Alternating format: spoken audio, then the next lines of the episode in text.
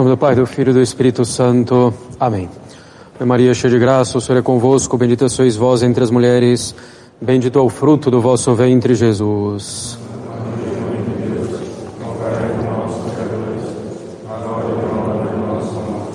Podem sentar-se. Então, é, lembremos-nos de que até o dia 8 de novembro nós temos a indulgência plenária aplicável somente às almas do purgatório. No dia de hoje, dia 2 de novembro, dia de finados, essa indulgência é concedida a quem visita piedosamente uma igreja, um oratório e recita um pater e um credo.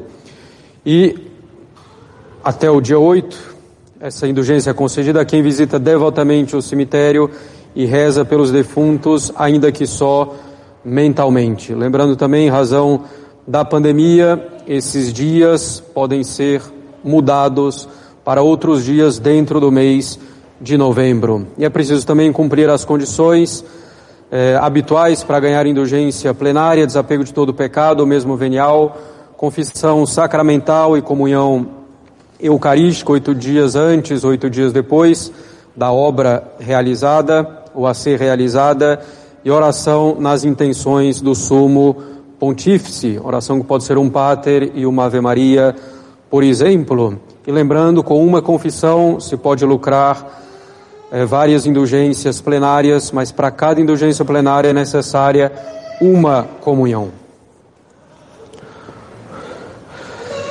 Requiem aeternam dona eis Domine lux perpetua luce. Caros católicos, nesse dia da comemoração dos fiéis defuntos, a Igreja quer que nos voltemos para as almas do purgatório, para que possamos, por meio de nossas súplicas, aliviar essas almas que sofrem enormemente pelo adiamento da visão beatífica. As almas que morreram em pecado venial ou que não espiaram completamente sobre a terra a pena devida por seus pecados já perdoados, encontram-se em grande sofrimento no purgatório. Lembremos-nos de que no pecado há a culpa e a pena. A culpa é perdoada na confissão se se trata de um pecado mortal, ou também fora da confissão se se trata de mero pecado venial. Mas além da culpa, há a pena devida pelo pecado. Mesmo depois de perdoado o pecado, é preciso expiar por ele, satisfazer pelo pecado, para que a ordem lesada pelo pecado seja restabelecida. Essa satisfação se faz aqui na terra com orações, com boas obras, com penitências, suportando cristamente os sofrimentos. Podemos fazer uma analogia, se por acaso danificamos o bem de alguém, podemos ser perdoados na culpa, pedindo desculpa, mas isso não basta. É preciso restituir o bem danificado, repará-lo ou dar o valor equivalente. A mesma coisa com os nossos pecados, não basta que peçamos perdão e que sejamos perdoados, é preciso reparar pelo pecado cometido. No purgatório encontram-se então as almas que morreram em pecado venial ou que não expiaram inteiramente as penas pelos pecados já perdoados. O sofrimento no purgatório advém, primeiramente, do adiamento da visão beatífica. As almas do purgatório sabem que ainda não veem Deus face a face, que não são plenamente felizes por culpa delas pela negligência que tiveram em se desapegar dos pecados veniais quando estavam aqui na terra, pela negligência em reparar pelos pecados de que já tinham sido perdoadas, negligência em reparar pela oração, pelas penitências, aceitando os sofrimentos vindos da mão de Deus. Sofrem também as almas do purgatório com uma pena sensível, com um fogo semelhante ao do inferno. E lembremos-nos, o menor dos sofrimentos no purgatório é muito, mas muito superior ao maior dos sofrimentos aqui nesse mundo. E a alma no purgatório vê isso claramente e percebe que foi uma pena não ter espiado na terra pelos seus pecados. A diferença, caros católicos, entre o purgatório e o inferno é o fato de que no purgatório essas penas são passageiras. A alma que está no purgatório sabe disso. Ao mesmo tempo, então, que é grande o seu sofrimento, grande é o seu consolo pela certeza de poder chegar ao céu. O purgatório é fruto da justiça divina que exige satisfação pelos nossos pecados. Mas o purgatório, caros católicos, é fruto igualmente da misericórdia divina. Pois sem essa purificação que se faz no purgatório, não poderíamos ver Deus face a face, já que Ele não pode admitir diante de si uma alma que tenha qualquer resto de pecado. Portanto, só podemos ser admitidos diante de Deus depois de expiar todas as penas devidas pelas nossas faltas, pelos nossos pecados. Sem o purgatório, só iriam ao céu aqueles que morreram sem nenhum pecado venial e que expiaram aqui na terra por todas as suas culpas, o que é raro, infelizmente. Assim, o purgatório é fruto também da misericórdia divina, para que na nossa fraqueza possamos também ver Deus face a face após essa purificação. É um dever do cristão, caros católicos, ajudar as almas do purgatório na medida do possível. Esse dever pode ser um dever de justiça se alguém se encontra no purgatório por nossa culpa, por exemplo, em virtude de nossos escândalos ou de nossa cooperação em um pecado. Esse dever de rezar pelas almas do purgatório é um dever de piedade filial quando se trata de parentes nossos. Pode ser ainda um dever de gratidão quando se trata de alguém que nos fez bem enquanto esteve aqui entre nós ou pode ser um dever de caridade que nos faz desejar e agir para o bem do, no, do, do nosso próximo. Portanto, devemos rezar constantemente pelas almas dos fiéis defuntos, em particular pelos nossos parentes já falecidos e por aqueles que eventualmente lá estão por nossa culpa.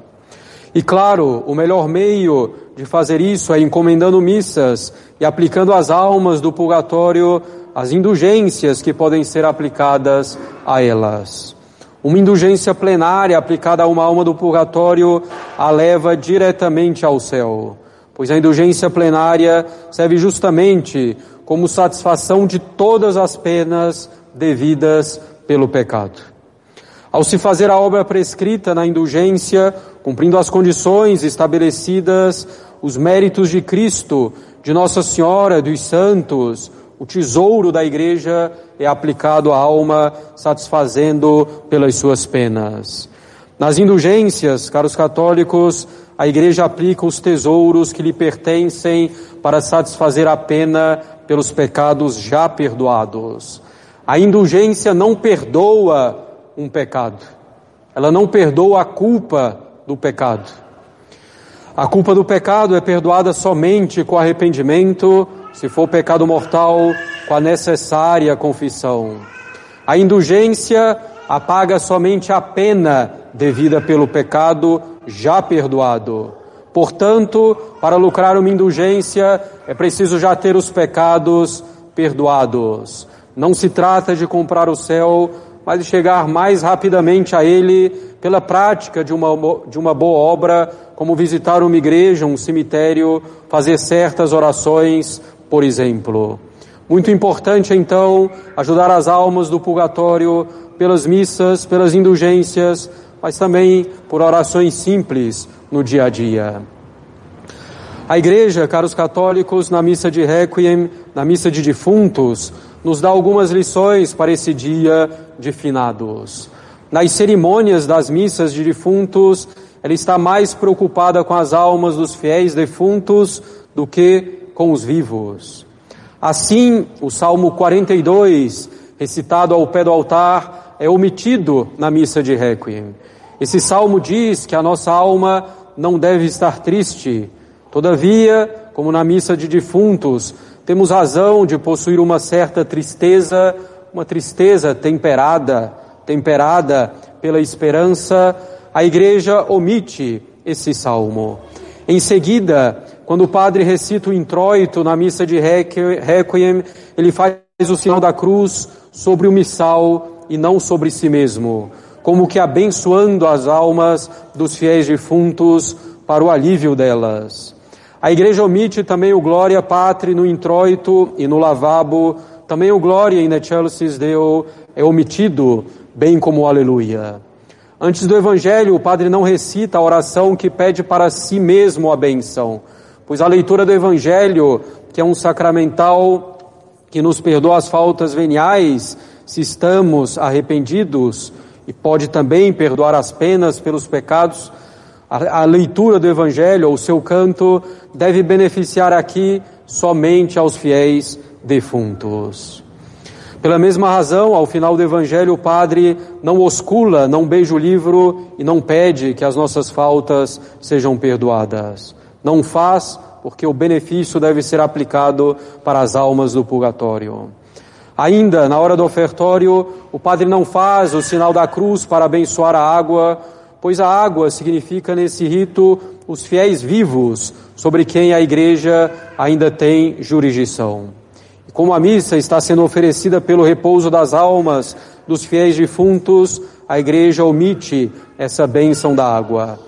No Agnus Dei não pedimos a misericórdia e a paz para nós, mas pedimos o descanso para as almas do purgatório.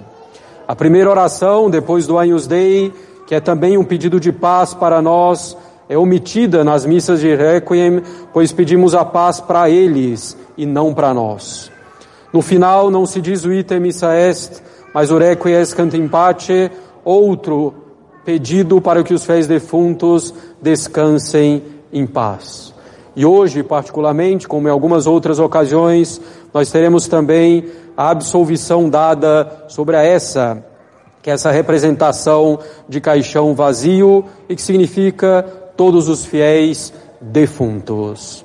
Durante a missa, caros católicos, quantas vezes a igreja clama Requiem aeternam dona eis Domine. Dai-lhe, Senhor, o descanso eterno.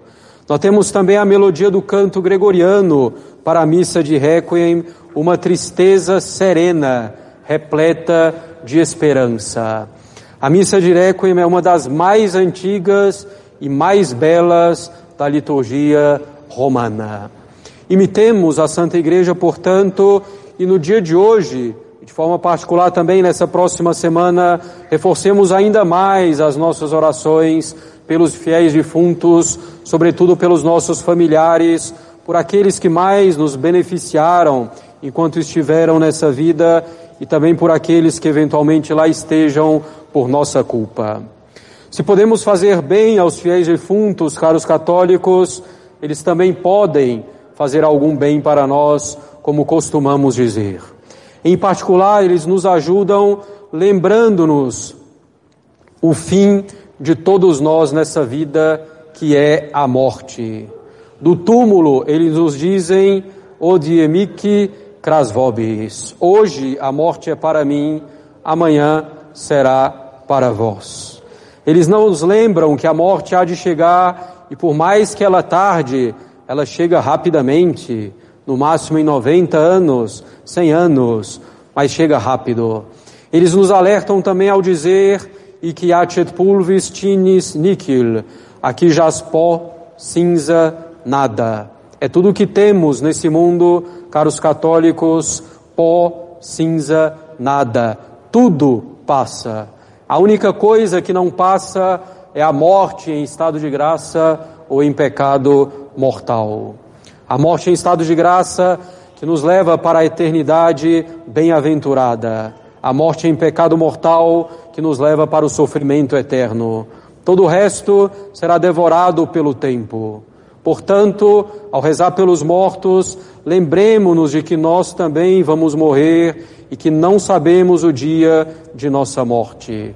A morte é uma das certezas que temos nessa vida e são poucas. A morte é uma delas. Devemos nos preparar, como diremos mais adiante.